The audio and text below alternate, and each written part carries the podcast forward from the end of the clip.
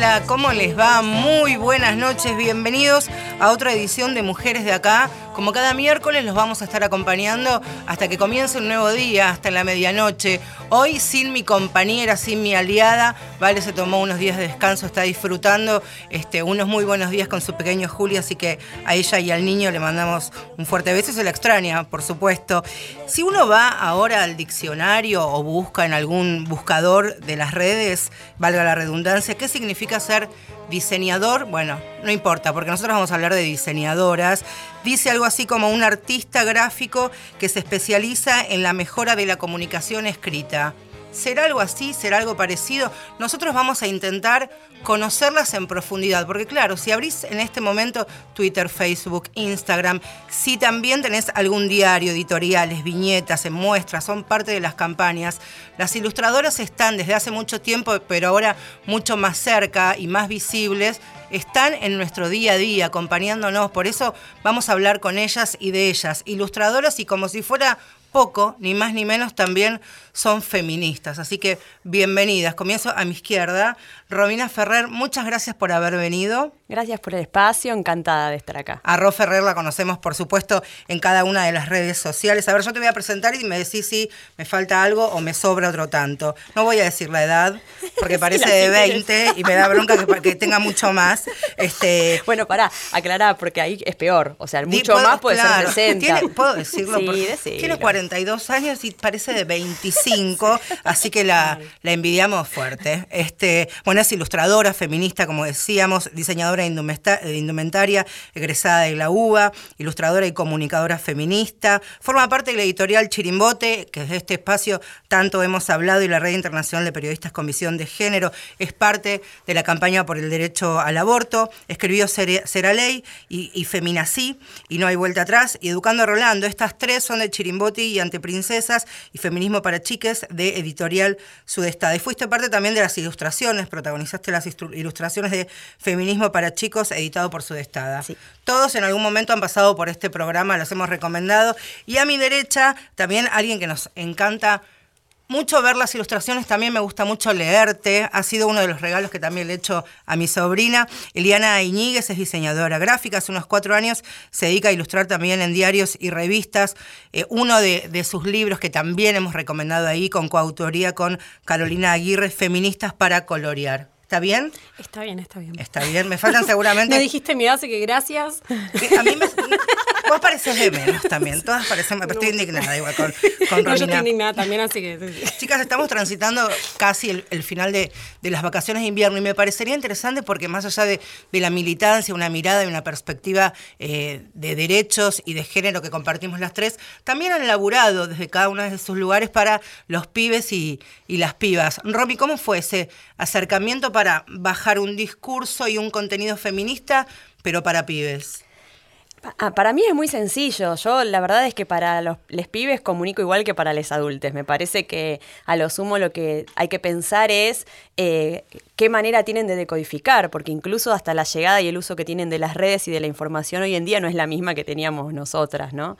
Eh, tener hijes y haber sido docente, por ahí eso también ayuda, porque tenés herramientas ya de la vida que, te simplifica el camino de una manera maravillosa. Y la verdad es, con, es que con les pibes siempre tuve muy, muy buena onda, eh, porque creo que nunca abandoné la niña interior. Yo soy bastante infantil en, mi modo de ver la vida y me sigo sorprendiendo. Entonces eh, no siento tanta lejanía con respecto a su mirada.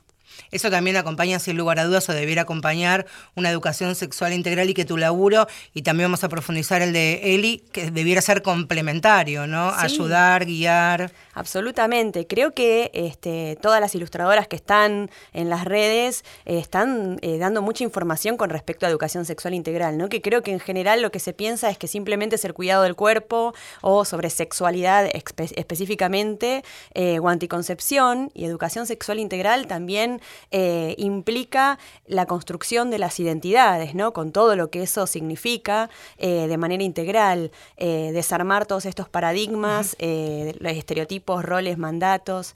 Y bueno, eso también me lleva a dar charlas o a hacer talleres que hablábamos hace un ratito fuera. Y en esa devolución con, con los chicos, ¿cómo, ¿cómo es ese ida y vuelta? Cuando tienen sus dibujos, tus libros, cuando hablas con los docentes. Bueno, cuando hay mamás que me mandan dibujitos que hacen o cuando pintan la parte de atrás de los libros o, eh, cuando voy a dar charlas eh, con, chiques y además con adolescentes, eh, se me acercan y me siguen preguntando cosas. Me pasó de ir a dar una clase a un colegio católico, o sea, siendo feminista y estando a favor de la legalización del aborto, yo dije acá se pudre todo. Y la recepción fue genial y ahí te das cuenta la necesidad que tienen de conocer y de saber. ¿Cómo llegaste a ese colegio? Me llamaron los, docentes. Mira. obviamente que, que fue digo, difícil. Cuando entré fue la primera vez que me saqué el pañuelo verde, porque yo interpretaba que en esa situación iba a ser una muestra o, una especie de violencia de mi parte hacia los estudiantes, que quizás no, por falta de información o por su formación eh, estructural en la casa, ¿no? en, su comunidad, eh, no pudieran llegar a entender de qué se trata. Y, bueno, fue la primera vez que me saqué el pañuelo porque era tratar de evitar esa distancia que, es, que inevitablemente se iba a generar.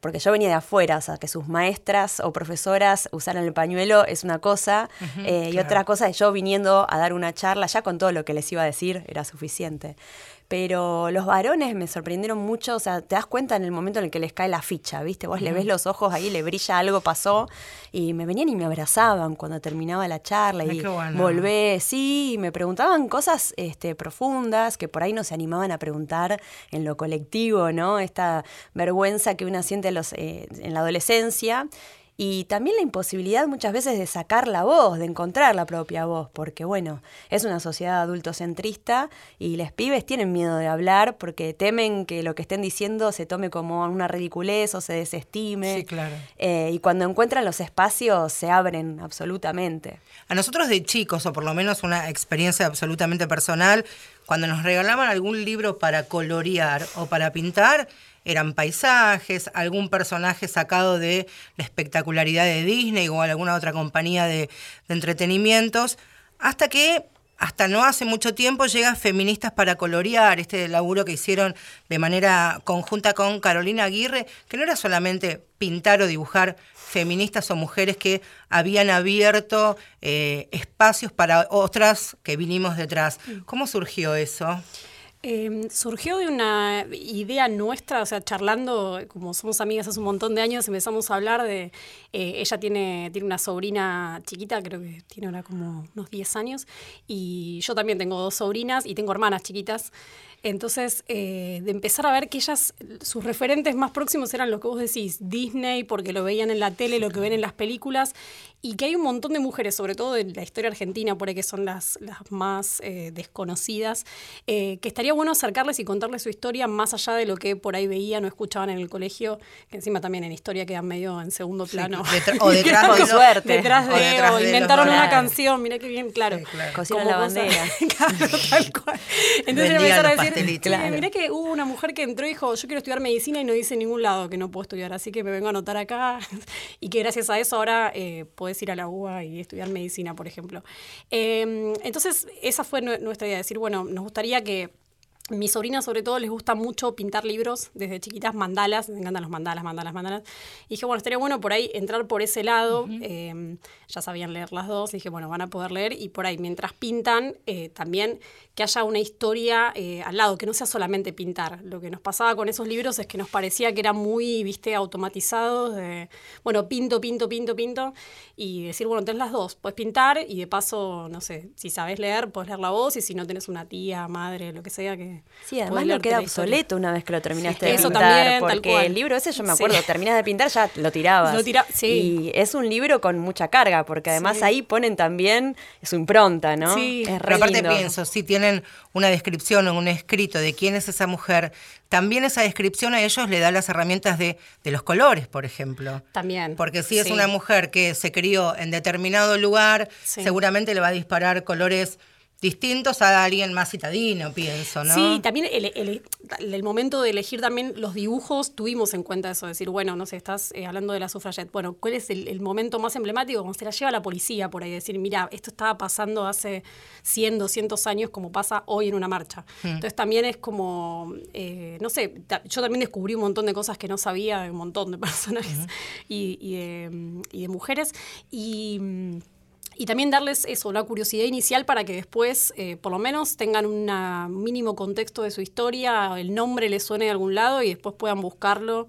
La misma pregunta que, le hice Ro, ¿cómo fue la devolución, el ida y vuelta, las ah, respuestas? Eso es re lindo, eh, porque es medio raro, pero cuando yo los, dibujaba me imaginaba los colores y además me basé en fotos, entonces yo veía. Te voy a hacer una pregunta desde la ignorancia que lo, lo, dibujabas en soporte, digo, en, computadora o directamente a mano? Tablet. En tablet. No, en tablet. Sí. Vos laburas en tablet. Eh, no, eh, trabajo también en papel, pero la tablet para, para un montón de cosas me lo resolvió, sobre ah, todo porque mi escáner es bastante pedorro.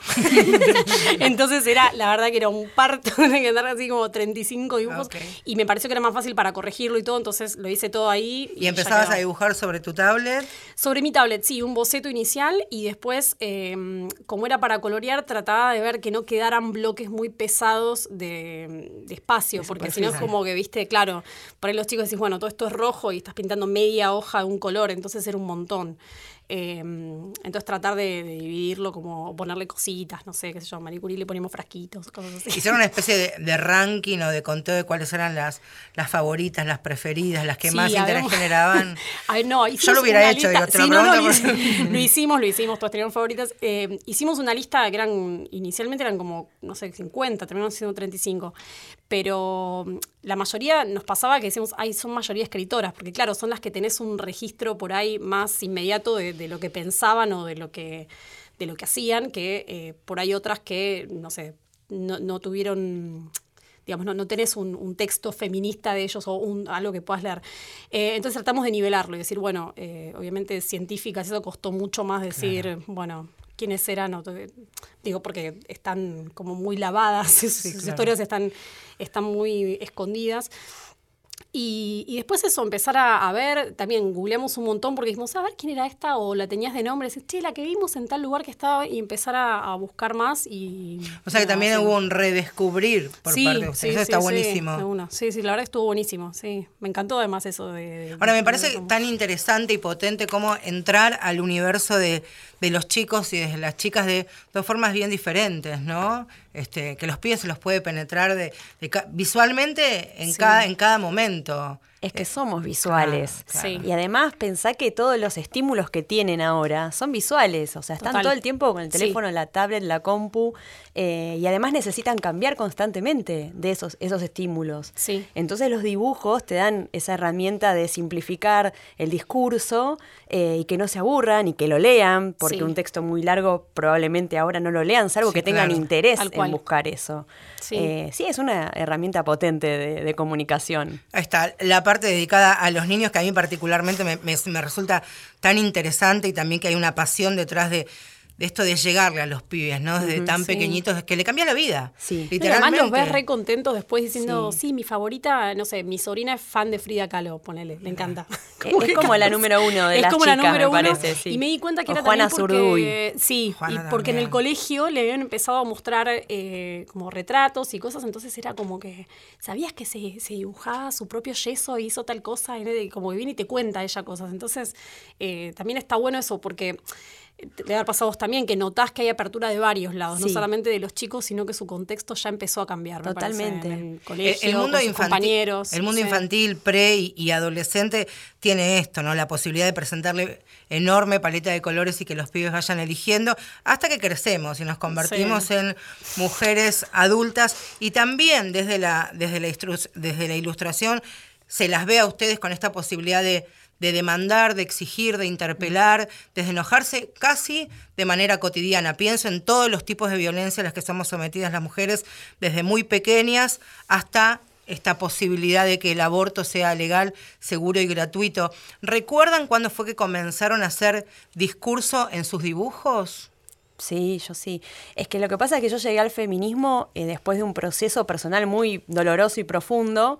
Eh, y en, digo, previo a eso había dejado de dibujar porque estaba re desconectada, ¿no? De, mí misma. claro, de, de, todo, del deseo, de la creatividad, absolutamente de todo. Cuando empecé a dibujar, al principio eran pavadas. Eh, y después empezó a ser como una cuestión de catarsis y de ponerle nombre a todos esos ruidos que había sentido en aquel momento y que no sabía qué eran. Entonces empecé a bucear, a buscar información, a leer, a escuchar y a leer otras compañeras. Obviamente que ahí terminé de darme cuenta que ya era feminista hace un montón, pero que no lo sabía. como todo. Claro, no, no lo sabía. Y ahí empecé a dibujar específicamente sobre esas cosas, porque yo decía, si hubiese tenido toda esta información en aquel momento, cuántas cosas podría eh, haber esquivado en mi mm. vida o a cuántas cosas, eh, aún viviéndolas, les podría haber puesto el nombre y evitar toda esa culpa y eso estás loca, este, ¿qué estás diciendo? Te falla, histérica, estás en esos días. Bueno, entonces este, me parecía que, que iba por ese lado. Igual fue reaccidental todo lo que pasó después. Digo, en ese momento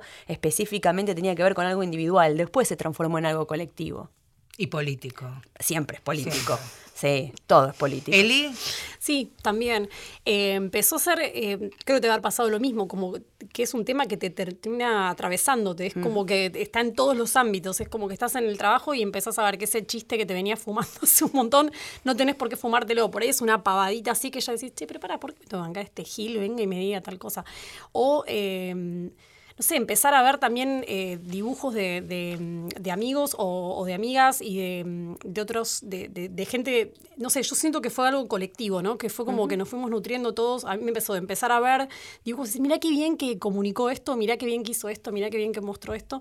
Y me daban ganas de hacer cosas a mí también. Entonces, eh, creo que fue eso. Y fue también eso de miles de, charlas y empezar a, con amigas y empezar a hablar y pensar y revisar mi propia historia. Es lo que dice Romy. Empezás a decir, me hubiese gustado ponerle nombre a determinadas situaciones eh, o haberlas tenido más claras y me gustaría yo pienso mucho sobre todo en mis sobrinas y mis hermanas, eh, ya son adolescentes, mis hermanas, pero porque son chiquitas, eh, y en cómo transmitirle eso a, eso a ellas verbalmente también, de, que tengan esas herramientas, que tengan más herramientas de las que tuve yo a su edad para entender un montón de cosas que me estaban pasando y que siento que hoy me cuesta mucho más resolver.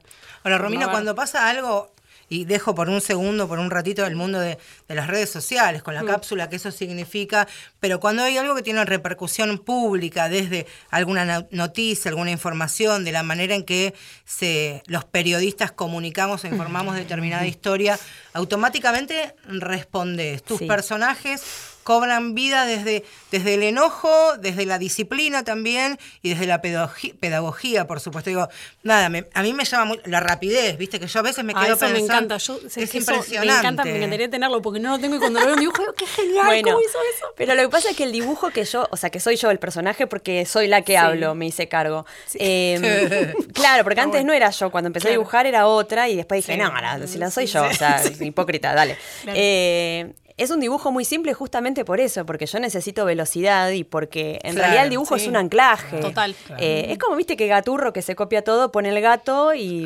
¿no? bueno, una, cosa robada de Claro, ya que está, pasamos el aviso, porque, bueno, es una, cruzada personal. Este, no, pero el tema es ese, o sea, lo importante es el texto, entonces el dibujo es muy rápido. Y yo la verdad es que estoy mucho tiempo, o sea, estoy pendiente de las redes, de informarme, eh, porque quiero eh, ser parte de ese diálogo me parece que, que ahora lo que está sucediendo con las redes es maravilloso en cierto punto, en ese diálogo que tenemos miles de personas de todo el mundo, miles, millones, pero yo solamente por ahí con algunas, este, eh, y esa continuidad que te permite estar dentro de ese diálogo y, generar sentido y cambiar sentidos también. Porque, por ejemplo, en los titulares de los diarios, cómo cuentan una noticia, a mí me pone muy mal. O sea, es como que me agarra la feminacia, ahí sí.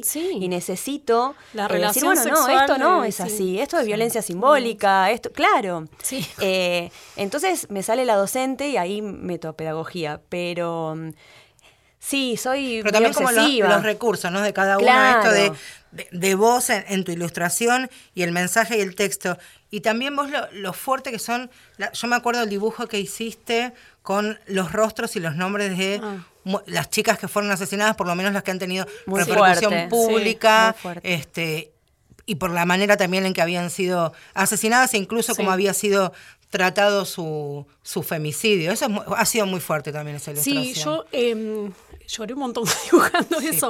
Pero porque en serio, empezás a leer porque al principio a mí también me ¿Querés contar cómo es la ilustración para que no, no ah, lo sí, son, son em, eh, diferentes, o sea, sí son los rostros de, diferentes víctimas de femicidio. La verdad que empecé a buscar y dibujé hasta que llené la hoja. O sea, no, no fue ni como ni muy pensado. Fue como, bueno, iba buscando, eh, iba por ¿Vos te sentaste ya con ganas, con ganas de hacerlo o es algo que te vino y empezaste a, googlear las imágenes? No, tenía ganas de hacerlo y dije, bueno, pero muchas no me las, no me, algunas caras sí me las acordaba, porque algunas, de hecho, eh, me las acordaba de cuando yo tenía, no sé, Nair Mustafa tenía mi edad cuando murió, entonces es como que me las acuerdo de, la nena como yo, que es, me acuerdo de tener ese ese recuerdo de verla en la tele. Eh, lo mismo Jimena Hernández, María Soledad, eran un poquito más grandes que yo, pero eran como nenas como yo en ese momento. Eh, y entonces, eh, y ahí empecé a googlear, empecé a googlear, googlear, googlear, y aparte el rango eran de dos años, que igual, digo, no es que me contó nada nuevo porque eran cosas que sabía que estaban pasando, pero leer las historias de, como, em, no sé, eh, individuales de cada una es terrible. Cuando ves que mataron a cachetazos o a piñas una nena de dos, de dos años después de violarla, ¿viste? Y todas juntas, porque eso, y cuando las ves todas es, Y además, e, eso a mí es algo que, en, las marchas también me pasa mucho, de pensar en que no están ahí, o sea, de que eran personas que por ahí podrían haber estado ahí o, digo, no, no están, no sé, desaparecieron de alguna manera, o sea, dejaron de existir eso me, y, y, porque, porque las mataron, y encima eh, recién ahora, bueno, se está eh, hablando, estamos hablando con más claridad de a poco, porque bien es verdad lo que decía, los titulares siguen siendo medio confusos o con saña en muchos casos, pero se está hablando más claramente de lo que fueron, que fueron femicidios. Me parece que, muchas de esas historias fueron contadas como crímenes pasionales, que era lo que se decía. Eh, lo siguen disfrazando, aunque no lo dicen, ¿no? Esto de la mató porque lo dejó por otro. sí, o la nena de 11 años que tenía una relación con un, un señor de 40, no, la estaba violando, tenía 40 años estaba abusando de esa nena. Ante esos titulares, ante esas coberturas mediáticas o periodistas, periodísticas, también hay una avanzada de los lectores, los oyentes, los televidentes, que dejaron, me parece a mí, eh, un lugar pasivo, remolón, de estar frente a la tele con el control remoto, porque ya le empieza a hacer ruido, decir, ahí hay una, tal vez no sepan qué es, pero porque no son periodistas, porque no, no tienen la construcción del discurso, no tienen por qué hacerlo, son televidentes o, lectores. Entonces saben que hay algo que le está haciendo ruido. Hay una palabra, viste, cuando incluso es algo corporal, viste, que decís aquí hay algo que no. Y después basta que lo vean, lo visibilicen otras personas para que digan, claro, es esto lo que estaba mal. Es una construcción que eh, un discurso nada, machista. Sí, de romantización de la violencia que decís, ¿qué? O sea, ¿cómo va a tener una relación? Digo, todas, eh, porque tengo amigas también que a los 15 por ahí salían con chicos más grandes y todo, y ahora me doy cuenta también revisando, digo, era rarísimo que esté con un tipo de 24 a los 15. Era como, no sé, hay como cosas. Bueno, claro, uno también cuando comienza, cuando comienza a transitar la adultez se da cuenta de, lo que le ha pasado. Tengo hermanas claro. como, pero no hagas eso. Bueno, vamos a, a, continuar en unos minutitos nada más con nuestras dos invitadas, Romina Ferrer, de 42 años. Estoy indignada. Ahora te voy a decir 42. Te voy a agendar en el WhatsApp Ro Ferrer 42. 42. claro. E Iliana Iñiguez, ambas ilustradoras, ambas feministas, ambas aliadas, ambas protagonistas de este Mujeres de Acá. Vamos a un cachitito eh, a compartir música. Hasta la medianoche los acompañamos. Ya venimos.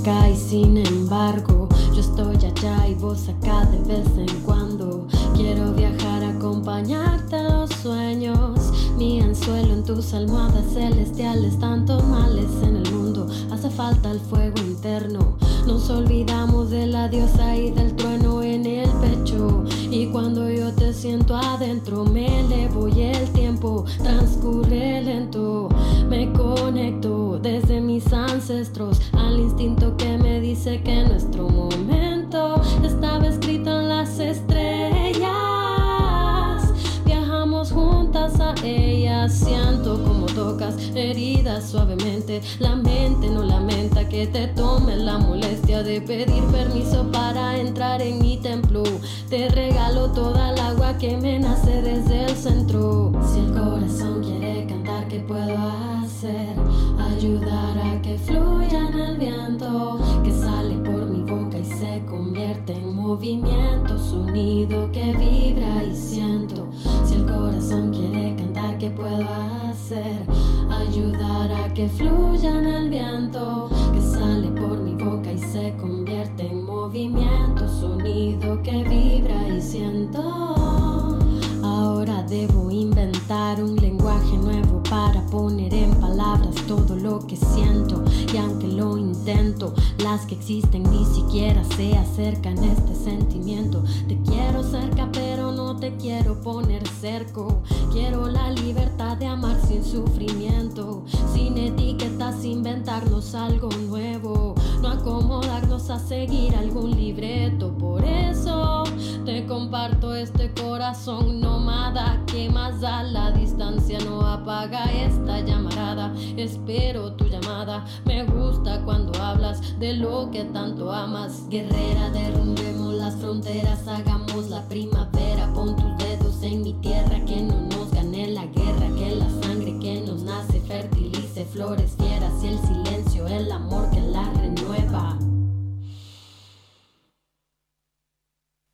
corazón quiere cantar, ¿qué puedo hacer? Ayudar a que fluya en el viento que sale por mi boca y se convierte en movimiento, sonido que vibra y siento. Si el corazón quiere cantar, ¿qué puedo hacer?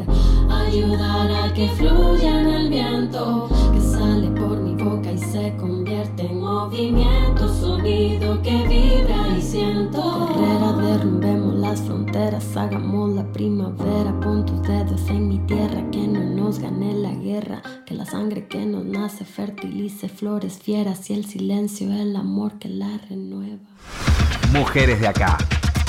Por la radio de todos. Seguimos en Mujeres de acá por Nacional.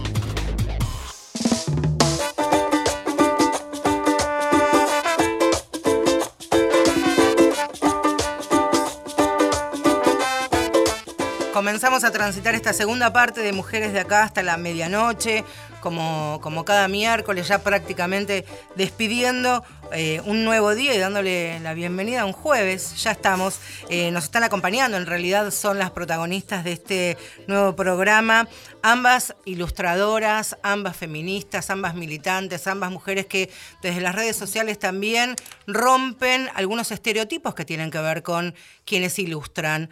Eliana Iníguez está a mi derecha y a mi izquierda Romina Ferrer. ¿Qué pasa? Porque es un mundo que me es ajeno y que me es distante con los y las ilustradores. Más allá de una militancia clara y un activismo propio que tienen ustedes con, con respecto al feminismo y todos los, los derechos que nos están siendo arrebatados.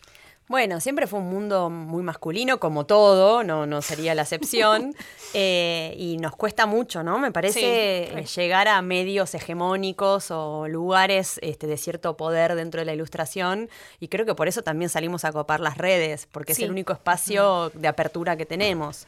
Eh, me parece que también el discurso que sostienen la mayoría de los varones justamente es el discurso hegemónico, patriarcal, eh, y venimos a incomodar. Entonces, eh, ¿quién en, un diario hegemónico va a querer leer abajo el patriarcado o, que hablemos de, aborto o de los distintos tipos de violencia? Pero ustedes seguramente van a ser formadoras o faro, guía de muchas pibas que las sigan en redes sociales, les hayan regalado sus libros. Pero ustedes se formaron seguramente viendo ilustraciones y dibujos de varones. Sí, yo aprendí, mi, mi ídolo máximo es Kino. Lo amo. Eh, Kino y Caloy fueron los dos de los que yo aprendí a dibujar mirándolos, mm. porque como hablábamos recién, este, en la pausa, eh, aprendes a observar. Cuando, cuando empezás a dibujar, buscas todos esos detalles que te sirven para después comunicar, ¿no? Entonces, eh, el trazo, el tipo de sombras, todo eso yo lo fui aprendiendo de ellos, que además em, dibujaban quizás con plumín, entonces este, tienen un trazo muy especial. bueno, la mayoría ahora dibujamos con tablets, o sea, o con lápiz y papel para otras situaciones. Pero mm, el tema es que en realidad los varones siempre fueron nuestros referentes. Pasa con el deporte, es lo que pasa con las pibas ahora de la selección. es la primera vez que, las niñas van a tener en su pared un póster de, qué sé yo, Macarena Sánchez, Vanini, eh, eh, Correa. Eh, qué sé yo, mis ídolas por ahí eran eh, Nadia Comaneci y Gabriela Sabatini, y para de contar. o Steffi Graf, Mónica Claro, pero por ahí era como, no sé, Gaby era nuestra, ¿no? Y, con todas las resistencias que tenía también.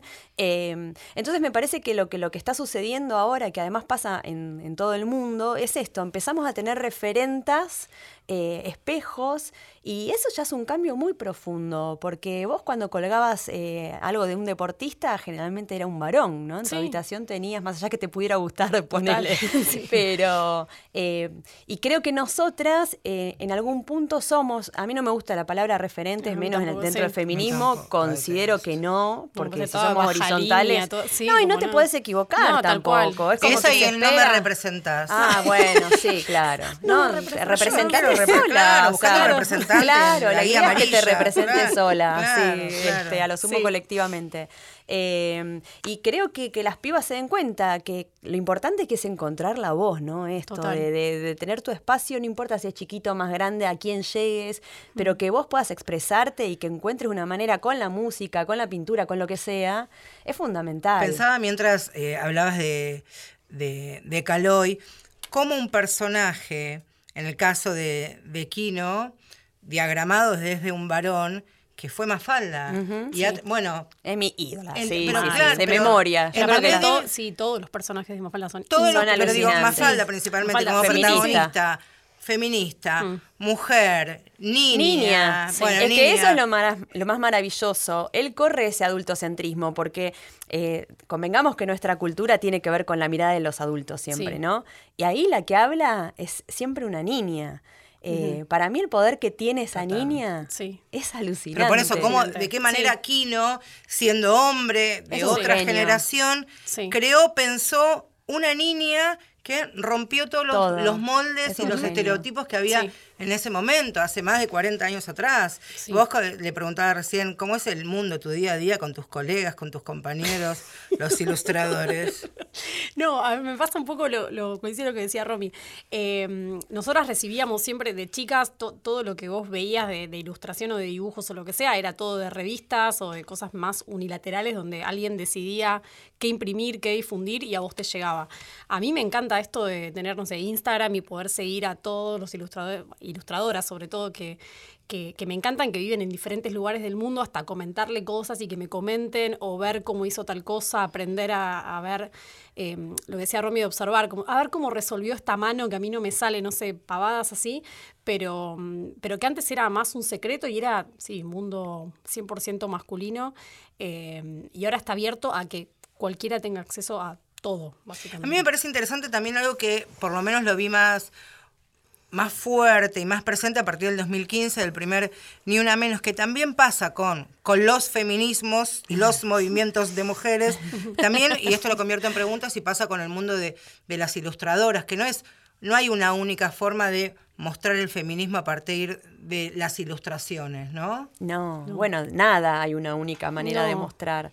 Y creo que además también eh, mostrás desde el lugar en el que vos estás. nadie puede enseñar lo que no sabe. Yo creo que mientras vos no, no, no vas completando todos esos procesos, hay cosas que probablemente se te escapen. Yo mm, todos los días me voy dando cuenta y replanteo incluso quizás lo que pensaba hace un mes, o si leo lo que escribí hace dos años, ya le di otra vuelta más a ese mismo discurso. Sí, se renota eso, además lo notas leyéndote a vos y además cuando es algo que realmente no, no entendiste o no terminaste de captar, se nota también en lo que haces. Como claro. que para mí se nota, se nota, te das cuenta con vos mismo, digamos, que como, como si fuera lo que te, contaron, ¿no? Que lo estás viviendo. Totalmente. Ahora, por supuesto, una de la gran cruzada que tenemos por delante es lograr por fin la, la legalización, despenalización y legalización del aborto. Mm y en las que se las ve, por supuesto, muy comprometidas, les quería preguntar cuáles son las otras situaciones cotidianas que nos pasan las mujeres que a ustedes prácticamente le van desde la cabeza a la mano y dibujan. Todas, porque me parece que, que lo importante es poder evidenciar todos esos tipos de violencia, ¿no?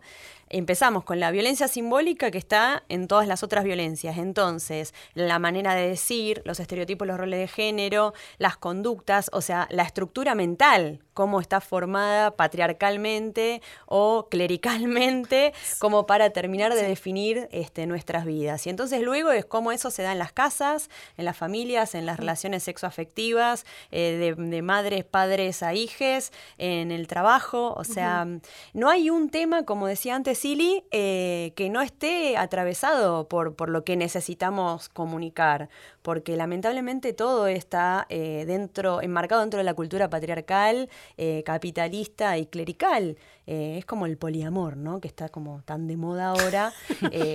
tienen una relación, viste, tan profunda y que además está súper aceitada hace siglos cuando empezás a ver un poquito, empezás a ver todo. O sea, entonces eh, no hay nada que puedas dejar afuera. Que uno a veces tiene como una especie de obsesión. Eh, la iglesia es la mía. Sí, ah, sí, sí, yo te podría decir que sí, que ahora en este momento los antiderechos. Sí. Angélica también. Sí, esa siento que es nuevita, es como un odio que todavía no... no, mm, no, yo...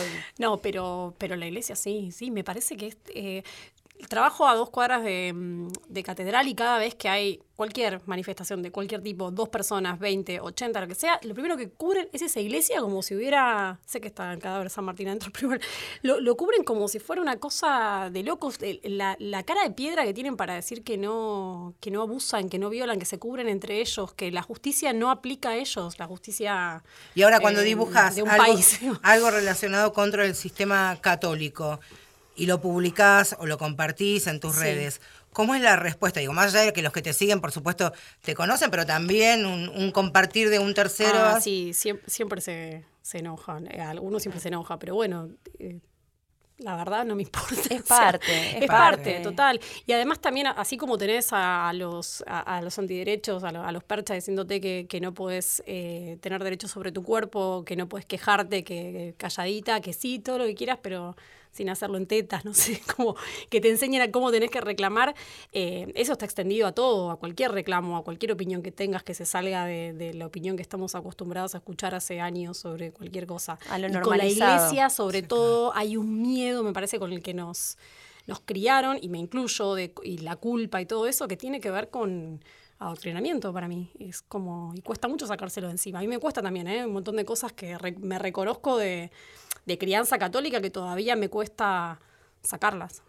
Ahora, ¿de qué manera también avanzar en la construcción de un, un discurso y una vida políticamente correcta, entre comillas, y bajarla a un, a un dibujo? Esto es en el día a día, uno se traza una hoja de ruta para empezar a, a laburarlo, vas viendo que ¿Con qué te sorprende la embestida? No, vas viendo, te dan material todos los días.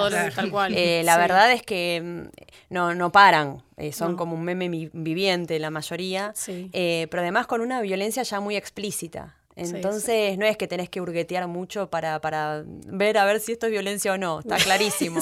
¿Te han pasado situaciones, digo, más allá de, de lo, que, lo que pasa en las redes, pero así como situaciones feas que vos decís, bueno, Sí, me ha pasado de tener ataques dirigidos, ¿no? De, grupos eh, que en ciertos momentos, a cierta hora, a cierto día, eh, vienen, sí, eh, sobre eso me pasa mucho en Facebook.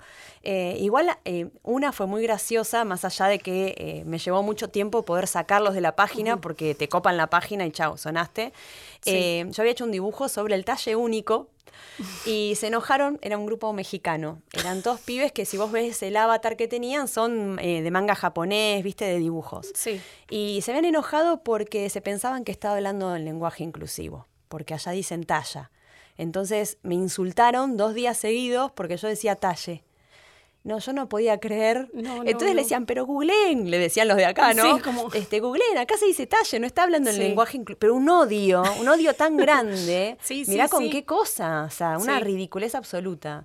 Eh, y sí, después de amenazarme o de mandarme mensajes por privado, pero yo Y que te vayan a perseguir como otras redes, eso también es claro, si lo bloqueas de una, te aparece en la te aparece en Instagram y te dicen, ah, quiero decirte que sos una mierda. Como, claro. ¿A quiénes siguen? ¿A quiénes les gusta? ¿Quiénes le son sus referentes? No, yo sigo un montón de gente, porque además, por ejemplo, Twitter yo lo uso para informarme, así que te sigo a vos, pero eh, Twitter para mí es de las más interesantes. Soy una de malas noticias. sí, bueno, de los femicidios. Digamos, no hay mucho... bueno, pero tu primer tweet sobre qué vamos a hacer que nos están matando desencadenó todo este tsunami, ¿no? Sí, es verdad. Y bueno, eh, sos parte de, la historia y de esa construcción también, así que gracias. Pero, no, no, alguien específico que yo diga... Que te guste, viste que a mí me pasa. Eh, hay gente que me gusta y lo primero que hago es, es verla porque me conmueve. Digo, yo las veo a ustedes y... Digo, primero por una incapacidad, lo que les decía, yo no puedo hacer un redondel ni con el culo de una botella.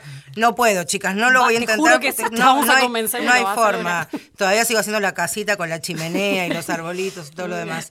Eh, pero me parece que uno como periodista, cuando tiene que contar una historia, en mi caso, hablándolo, contándolo desde las palabras en una radio, me sorprende, me admira mucho cuando alguien puede hacer eso mismo con una pibita hablando.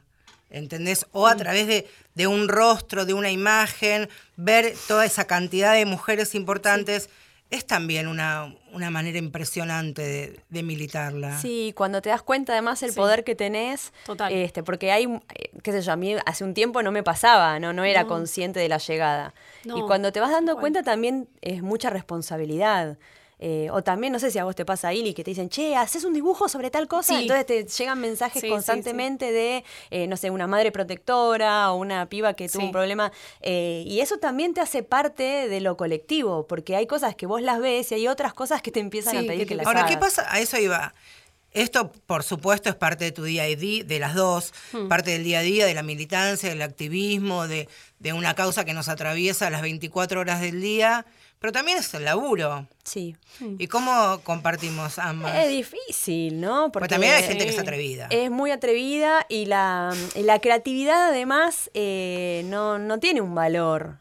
Eh, es más, de hecho no le dan un valor. No. Porque lo que yo dibujo muy rápido yo sé que dibujo muy rápido y además los dibujos no es que los pienso, son tipo como un vómito, o sea, me sale así directamente, ¿no? ¿eh? De hecho, eso que decís, cuando te dicen, hace un dibujo sobre, no sé, tal cosa, si no es algo que a mí me, está como obsesionando, no lo puedo hacer, no sé si te pasa eso, pero como que no, digo, algo que me interesa, no es porque no me interesa, pero digo, algo que no me está como en ese momento, viste que atacando. como atacando, claro, si algo que te da bronca, me cuesta mucho, es como que lo puedo hacer igual y todo, pero no, no me sale con las mismas ganas o con la misma intensidad, siento yo que cuando es un tema que lo tengo acá, viste, que me está dando vueltas, vueltas, vueltas, de cómo puedo hacer para dar y de repente te sale. A vos te pasa, yo me despierto a las 3 de la mañana con ideas, entonces las tengo que anotar en el celular porque si no, obviamente cuando me duermo me olvido, eh, o me he llegado a despertar y escribir textos larguísimos porque aparecen así las...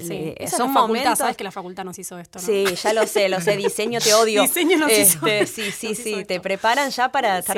Eh, y yo puedo dibujar cuando son situaciones así, por ejemplo, que si son mamás protectoras y eso, eh, que entiendo que tiene que ver con, una necesidad, ¿no? De, reconocer esa situación. Eh, pero sí siento que a veces se abusan de nuestros laburos, o sea, que no los ven como un laburo. Entonces te piden, por ahí no un dibujo que vos sabés de qué lugar y muchos son de militancia. ¿A un tipo le pedirían también la norma? Yo no sé si le pedirían, no, lo sé. Em, igual hay algo también que, a mí me pasa, que lo veo en colegas, que me da bronca cuando trabajan gratis, o sea, porque, digo, no deja de ser laburo. obvio que si viene, no sé, una ONG, creo que lo vamos a hacer. Claro, por eso una cosa vos decidís. Si viene una, no sé, una empresa y te dice, che, me gustaría esto, no sé qué, y pagame, porque es mi laburo. O sea, no importa si lo haces en 5 minutos o en 20, te lo están pidiendo porque es algo que ellos no pueden resolver. Cuando viene un plomero a tu casa y te cambia el cuerito, tarda 20 minutos. Es que si lo haces rápido también es porque sabes hacerlo, digamos, de esa manera. Total. Eh, pero bueno, es un poco abusivo. Creo que todo lo que tiene que ver con la creatividad eh, no es bien. Después vamos a hablar, me parece interesante hablar del trabajo remunerado. Este, voy a volver con algo que me pareció interesante que contaron las chicas de de la Asociación de Muralistas Argentinas también, con esto de remunerar, este, mal, como siempre. Ya venimos, vamos con un poquito más de música, los acompañamos unos minutitos más.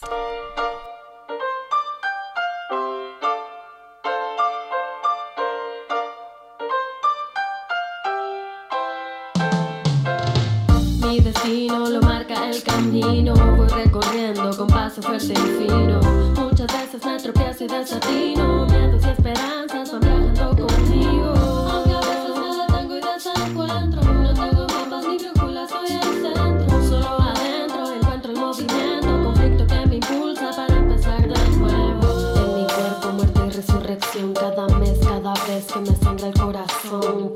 se cierran, cruces de fronteras.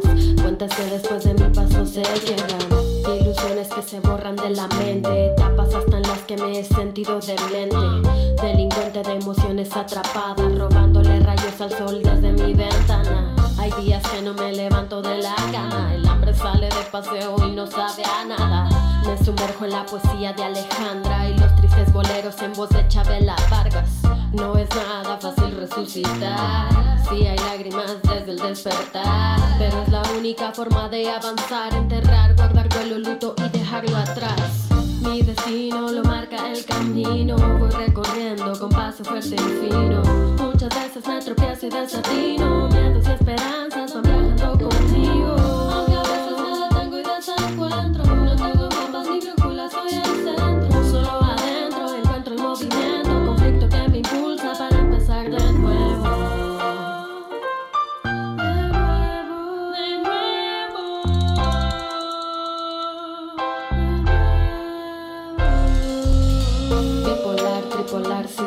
situación. Desazón sin sabor, depresión. En pedazos, me roto en pedazos. Me suelo remendar, pero siempre quedan trazos. Traiciones en las que pierdo la fe. Siento que amar se convierte en cliché.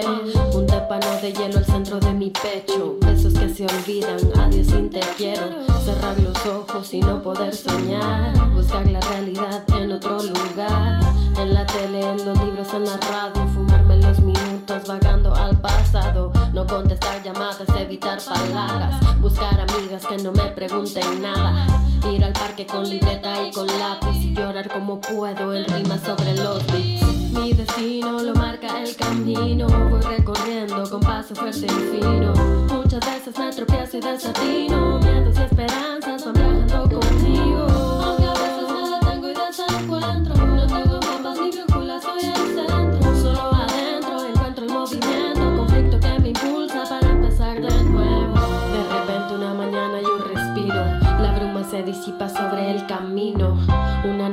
Empieza, la tristeza sin certeza se disuelve, es mi naturaleza. Dejo que el sol y el viento me sequen las lágrimas. De momento sufrimiento ya no quiero más. Solo fue refugio para el cambio de piel. Fue doloroso pero brilló otra vez.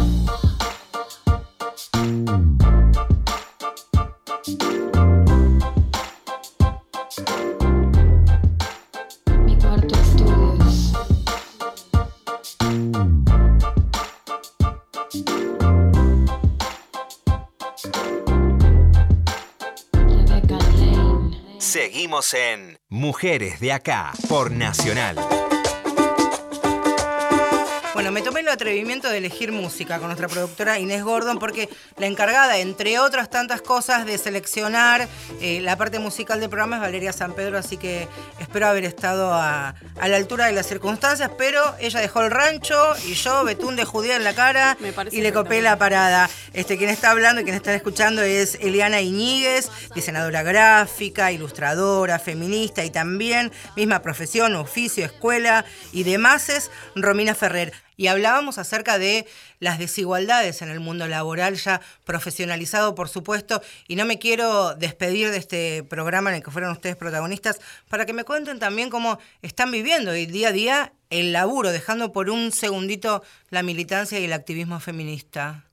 Bueno, está un poco difícil, ¿no? Porque este, la creatividad no, no se mide de la misma manera que quizás un trabajo este, como productivo que puede ser en una oficina, en una fábrica. Este, Son nuestras ideas las que están en juego y cómo las ponemos en práctica. Y Sermina eh, lleva el doble de esfuerzo, de laburo, de y dedicación. sí, a veces sí, y es tiempo, y además, bueno, ahí pones toda la preparación que tuviste, ¿no? Claro. Durante Sí. tanto tiempo, y que quizás eso no se ve, porque vos decís, bueno, es un dibujito que hiciste en cinco, un dibujito, ¿no? Además te dicen, Sí. que hiciste en cinco La minutos. muñequita, la nenita, la Sí. pibita. Que hiciste en cinco minutos, pero esos cinco minutos eh, vienen de, de- de toda una cosa previa eh, que te permite hacerlo en cinco minutos. Sí, Eli también que igual. está- sí, que está asociado a eso de que lo puede hacer cualquiera y no lo puede hacer cualquiera. Justamente estás pidiendo un dibujo a alguien que, que sí sabe hacerlo por esto, por esto que dice ella. O sea, por él lo haces en cinco minutos, pero es toda la formación que llevó a que vos lo puedas resolver en ese tiempo y no estés, no sé, una semana entera haciendo algo que por ahí no te sale ni siquiera como te gusta. Entonces me parece que, es medio clave, es eso, es dibujito que piensan que es algo o de nenes o que no tiene tanto valor como tiene otra profesor, eh, profesión más seria. Y bueno, y también lo que hablábamos hace un ratito fuera del aire, también cómo muchas veces se utiliza el laburo como estandarte cuando vos decís, bueno, es mi laburo también, digo, oficia de profesión, con esto yo tengo que pagar la olla, ¿no? Claro, claro, claro. Sí, yo de hecho renuncié al trabajo este, oficial que tenía serio mm. este, hace unas semanas y, eh, y, es poner eh, un poco toda la energía en esto que, que además me gusta. Eh, pero es muy difícil. Es una liberación. Eso, es una eso también es revolucionario. Hoy día decir, ¿sabes qué? Nos vemos. Me saco el coso de oficina y me, quedo dibujando en mi casa. No, es maravilloso. La verdad es que sí. Hay que eh, hacerlo a los 42. Ay, ¿eh? sí. con Tan cara vieja. De Pero con cara de 25. Con cara de 25, claro. Este, está buenísimo, es re de valientes. No, no, está genial. Y la verdad es que empezaron a surgir otras situaciones y otras posibilidades, justamente, creo, ¿no? Lo que hablábamos antes, cuando cuando vos este, generás esa apertura, eh, dejás de negar todas esas posibilidades, empiezan a aparecer. Pero bueno, cuesta.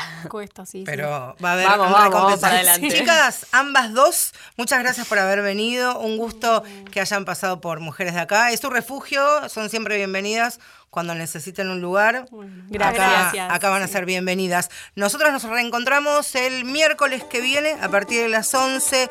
Eh, nos operó técnicamente, como siempre, Diego Rodríguez.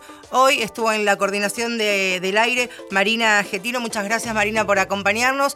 Inés Gordon, como decíamos, en la, en la producción periodística. Vale San Pedro, nos reencontraremos con ella la próxima semana. A todos ustedes, hasta el miércoles que viene en otra edición de Mujeres de Acá. Todas las barreras derrumbaremos somos más aunque digan somos menos, somos fieras en esta selva. Con femenina esencia comprobaremos que sororidad es la respuesta. A través de amor, lucha y coherencia, labramos camino espiritual con la tierra. La luna madre brillante de nuestra marea,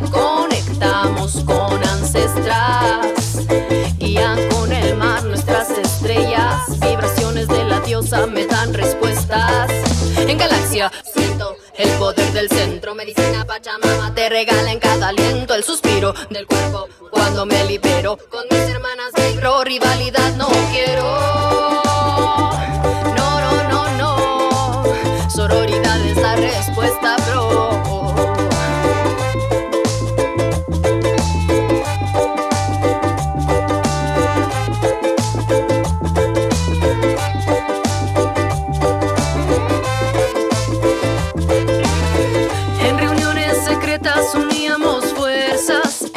enseñanza, abuela, somos sus nietas, trabajamos por el bien. La magia está en este tren, donde no solo es ella y él, sin género también.